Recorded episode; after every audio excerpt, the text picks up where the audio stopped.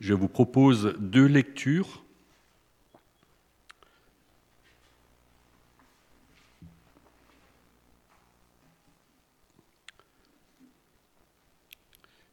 Une dans Marc 16, les versets 12 à 20. C'est chaque fois le discours de Jésus juste avant d'être enlevé au ciel, dans deux évangiles. Après cela, il apparut sous une autre forme à deux d'entre eux qui étaient en route pour aller à la campagne. Ils revinrent l'annoncer aux autres qui ne les crurent pas non plus. Enfin, il apparut aux onze pendant qu'ils étaient à table et leur reprocha leur incrédulité et la dureté de leur cœur, parce qu'ils n'avaient pas cru ceux qui l'avaient vu ressusciter. Puis il dit, Allez par tout le monde et prêchez la bonne nouvelle à toute la création. Celui qui croira et qui sera baptisé sera sauvé, mais celui qui ne croira pas sera condamné. Voici les miracles qui accompagneront ceux qui auront cru. En mon nom, ils chasseront des démons. Ils parleront de nouvelles langues. Ils saisiront des serpents. S'ils boivent un breuvage mortel, il ne leur fera point de mal. Ils imposeront les mains aux malades et les malades seront guéris. Le Seigneur, après leur avoir parlé, fut enlevé au ciel. Il s'assit à la droite de Dieu et ils s'en allèrent prêcher partout le Seigneur travaillait avec eux et confirmait la parole par les miracles qui l'accompagnaient. Un deuxième passage dans Luc, Luc 24, 45 à 49. Alors il leur ouvrit l'esprit, afin qu'ils comprissent les Écritures, et il leur dit, ainsi il est écrit que le Christ souffrirait, qu'il ressusciterait des morts le troisième jour, et que la repentance et le pardon des péchés seraient prêchés en son nom à toutes les nations, à commencer par Jérusalem.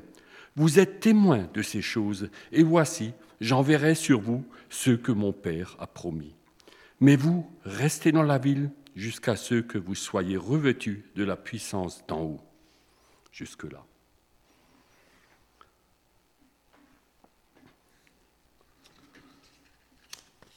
Lorsque je lis ces passages où Jésus délègue l'annonce de la bonne nouvelle, la repentance, le pardon des péchés à ses disciples, c'est leur ordre de mission, je reste un peu sur ma faim. Il a promis des signes qui accompagneront, confirment, qui accompagnent, confirment l'appel à la foi. Les miracles, chasser des démons, parler d'autres langues, saisir des serpents, boire des breuvages destinés à les tuer sans en être affectés, imposer les mains aux malades afin qu'ils guérissent. L'équipement spécial que le Père a promis. Vous serez revêtus de la puissance d'en haut. Au retour de la mission des 70 disciples un peu précédemment, dans Luc 10, un passage que nous allons lire.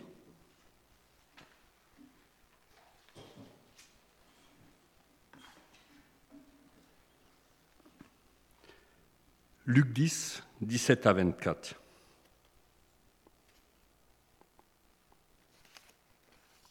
Les soixante-dix revinrent avec joie, disant, Seigneur, les démons même nous sont soumis. En ton nom, Jésus leur dit, je voyais Satan tomber du ciel comme un éclair. Voici, je vous ai donné le pouvoir de marcher sur les serpents et les scorpions, et sur toute la puissance de l'ennemi, et rien ne pourra vous nuire. Cependant, ne vous réjouissez pas de ceux que les esprits vous soient soumis, mais réjouissez-vous de ceux que vos noms sont inscrits dans les cieux.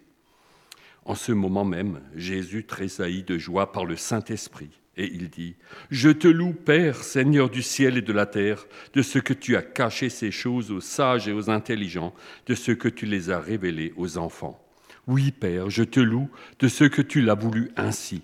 Toutes choses m'ont été données par mon Père, et personne ne connaît qui est le Père, si ce n'est Fils, si ce n'est le Père, ni qui est le Père, si ce n'est le Fils, et celui à qui le Fils veut le révéler. Et se tournant vers les disciples, il leur dit en, particulier, Heureux les yeux qui voient ce que vous voyez. Car je vous dis que beaucoup de prophètes et de rois ont désiré voir ce que vous voyez et ne l'ont pas vu, entendu ce que vous entendez, entendez et ne l'ont pas entendu.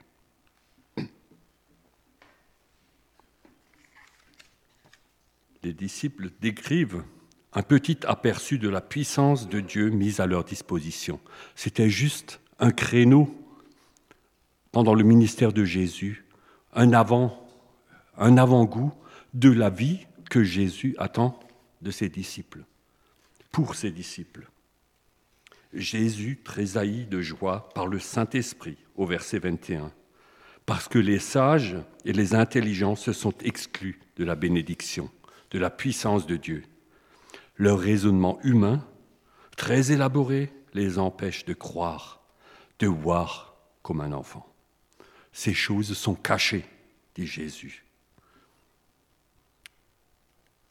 Dans Matthieu 28, un autre passage identique où Jésus parle juste avant de partir, il leur dit, allez, faites de toutes les nations des disciples, vous connaissez ce verset, en les baptisant au nom du Père, du Fils, et je serai avec vous tous les jours jusqu'à la fin du monde. Au cours des siècles, les croyants ont développé des techniques pour répondre, répondre à l'ordre de mission. Dans les actes, Paul et ses amis ont simplement appliqué les directives de Jésus. Sous la direction du Saint-Esprit, ils ont annoncé le royaume de Dieu et le Seigneur a confirmé leur message par les signes promis. Plus, l'Église est devenue une institution avec ses règles humaines où on veut tout gérer moins le Saint-Esprit avait d'espace pour intervenir. Dans 2 Corinthiens 3 au verset 17, Paul nous affirme, Or le Seigneur, c'est l'Esprit, et là où est l'Esprit du Seigneur, là est la liberté. Si nous craignons la puissance du Saint-Esprit, si nous ne voulons pas de ces interventions surnaturelles, nous perdons notre liberté d'enfants de Dieu nous nous remettons sous un carcan. Nos églises peuvent être des moteurs rutilants, HDI pour certains, truffés de calculateurs électroniques, ou des moteurs électriques maintenant, mais privés de carburant, que nous faisons tourner à la manivelle, comme au bon vieux temps pour le lancer, mais là on resterait sur la manivelle s'il n'y a pas de carburant, n'est-ce pas? Et c'est comme ça parfois qu'on veut faire tourner nos églises. J'ai déjà une fois cité cet exemple comme des voiliers que nous voulons faire avancer en nous époumonnant à souffler plutôt que de chercher le souffle d'en haut. Parfois, nous mettons le paquet, nous soufflons pour faire avancer le navire. Mais si nous refusons que le Saint-Esprit souffle dans les voiles, nous stagnons et nous nous époumonnons. Parler du Saint-Esprit, est devenu un sujet sensible dans nos milieux. Jésus nous a promis une puissance d'en haut. Acte 1, 7 à 8. Pour être témoin, il nous faut cet équipement. Il nous faut le Saint-Esprit. Et quels sont les signes qui accompagnent les disciples? Chasser les démons. À notre époque, ça n'existe presque plus. Pas chez nous parler des langues nouvelles, le miracle qui permet de toucher les étrangers. À Jérusalem, c'est ce qui s'est passé. Pendant que, à la Pentecôte, tous ceux qui étaient venus ont entendu la parole dans leur langue maternelle, alors que les disciples parlaient le le patois de Canaan. Survivre au poison, la protection pour survivre au, piège mortel. Seul le Seigneur peut le donner. Nous pouvons être forts, mais si quelqu'un nous met du cyanure ou autre chose, Paul, dans Actes, alors qu'il voulait mettre du bois sur le feu, a vu un serpent accroché à sa main qu'il a mordu. Et il y en a qui ont dit parmi les gens à côté, il a dû commettre un grand péché. Il a été sauvé de la mer et là, Voilà son jugement. Il l'a jeté au feu, il a continué. Il n'y a rien eu. C'est un miracle. Guérir les malades par l'imposition des mains, on peut essayer quand la science a tout essayé, n'est-ce pas? Quand le dernier recours, il ne nous reste plus que la prière. C'est dommage.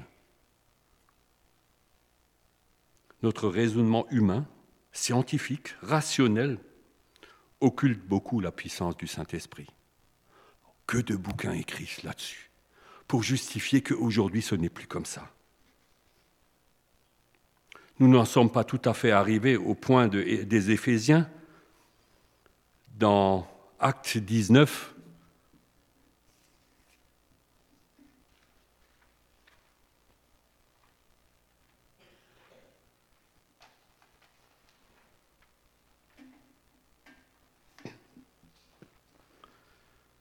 les versets 1 à 7, il nous est raconté, pendant qu'Apollos était à Corinthe, Paul, après avoir parcouru les, hautes provinces de l'Asie, arriva à Éphèse.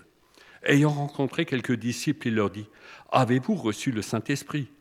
Quand vous avez cru Ils lui répondirent, Nous n'avons même pas entendu dire qu'il y avait un Saint-Esprit. Il dit, De quel baptême avez-vous donc été baptisés Ils répondirent, Du baptême de Jean. Alors Paul dit, Jean a baptisé du baptême de repentance, disant au peuple de croire en celui qui venait après lui, c'est-à-dire en Jésus. Sur ces paroles, ils furent baptisés au nom du Seigneur Jésus. Lorsque Paul leur eut imposé les mains, le Saint-Esprit vint sur eux, ils parlaient en langue et prophétisaient. Ils étaient en tout environ douze hommes. Je n'oserais pas m'aventurer dans ce domaine sans citer la parole parce que c'est un sujet qui est vraiment sensible pour chacun d'entre nous, j'en suis conscient. Suite à des témoignages parfois choquants, parfois des parodies de guérison, des parlers en langue plutôt farfelues et sans interprétation, nous avons pu être échaudés et rendus non réceptifs à la puissance du Saint-Esprit. Et on a tous entendu des témoignages de ce genre, où on veut aider le Seigneur à se manifester. Ce n'est pas le but de la présence du Saint-Esprit.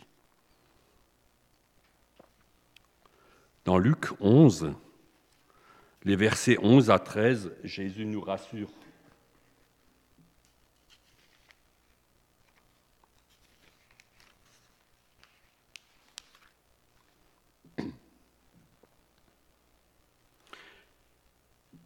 Quel est parmi vous le père qui donnerait une pierre à son fils s'il lui demande du pain Ou s'il demande un poisson, lui donnera-t-il un serpent au lieu d'un poisson Ou qu'il demande un œuf, lui donnera-t-il un scorpion?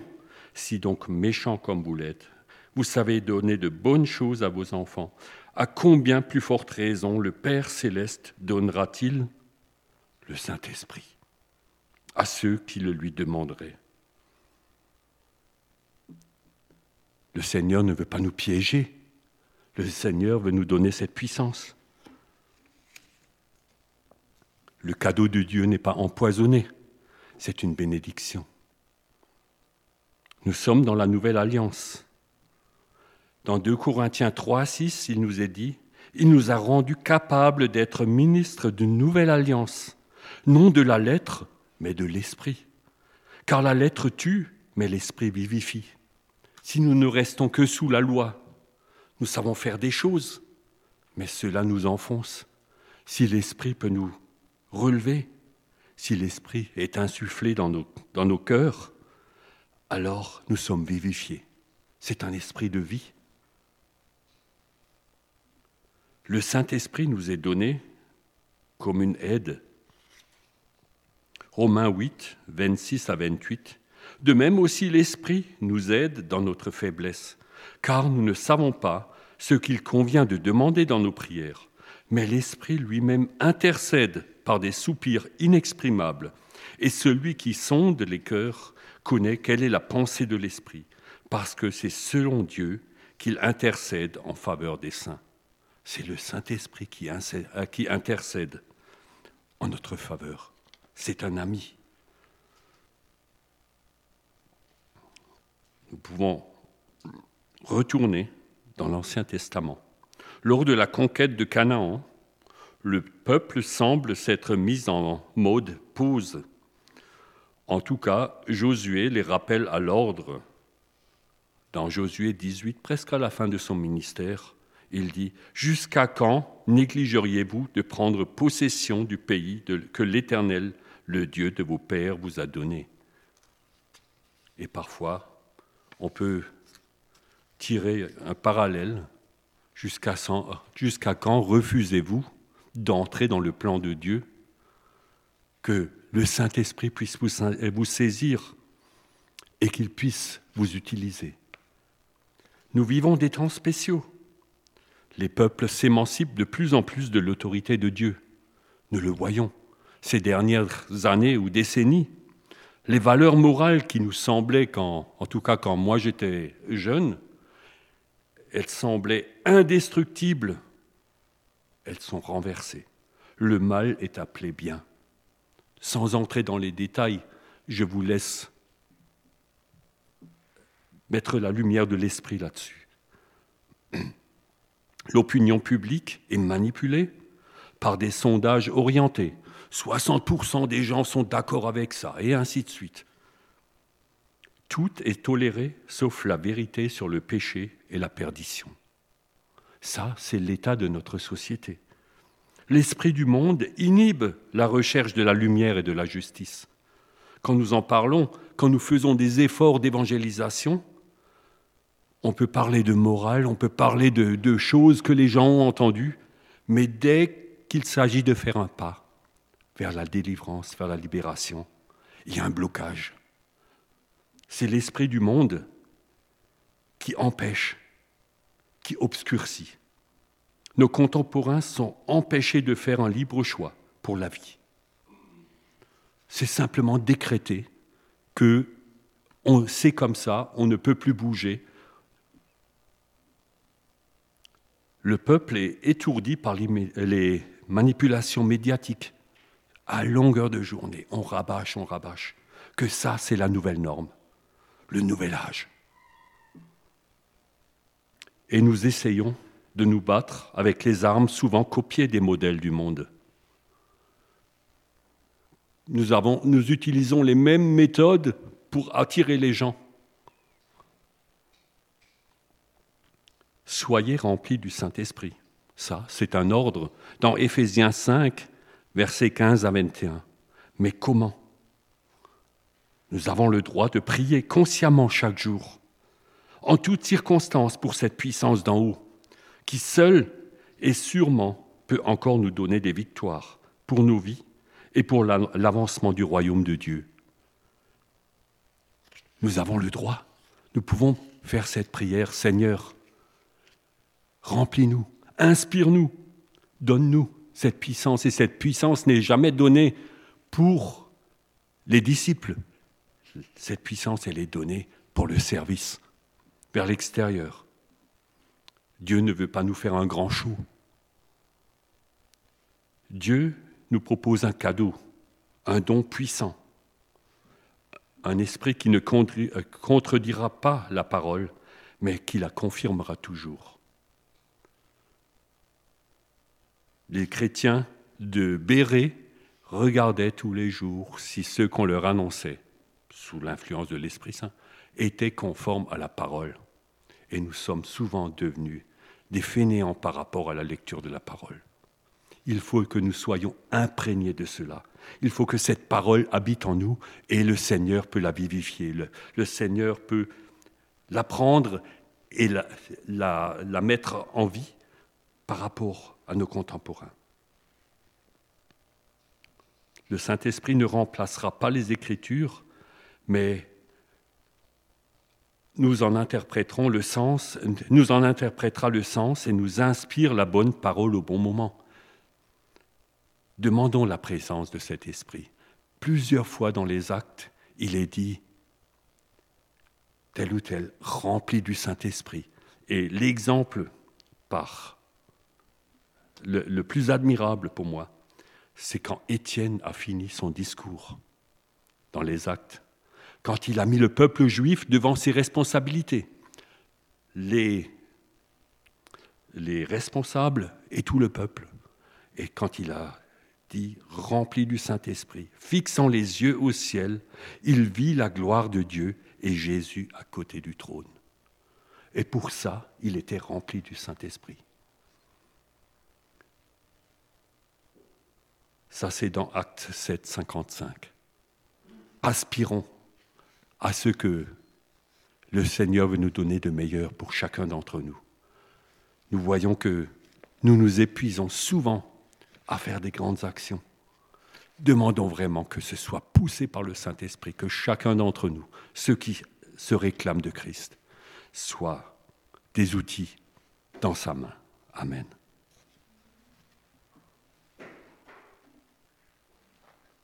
Je vous propose de prier. Père, ta parole est vérité. Et tu nous as donné cette parole, Seigneur, pour nous édifier, pour nous encourager, pour nous rapprocher davantage de toi. Et nous te demandons, Seigneur, que cette puissance d'en haut, que tu donnes à tous ceux qui la réclament, Seigneur, qu'elle nous soit donnée en tant qu'individu et aussi en tant qu'Église, Seigneur.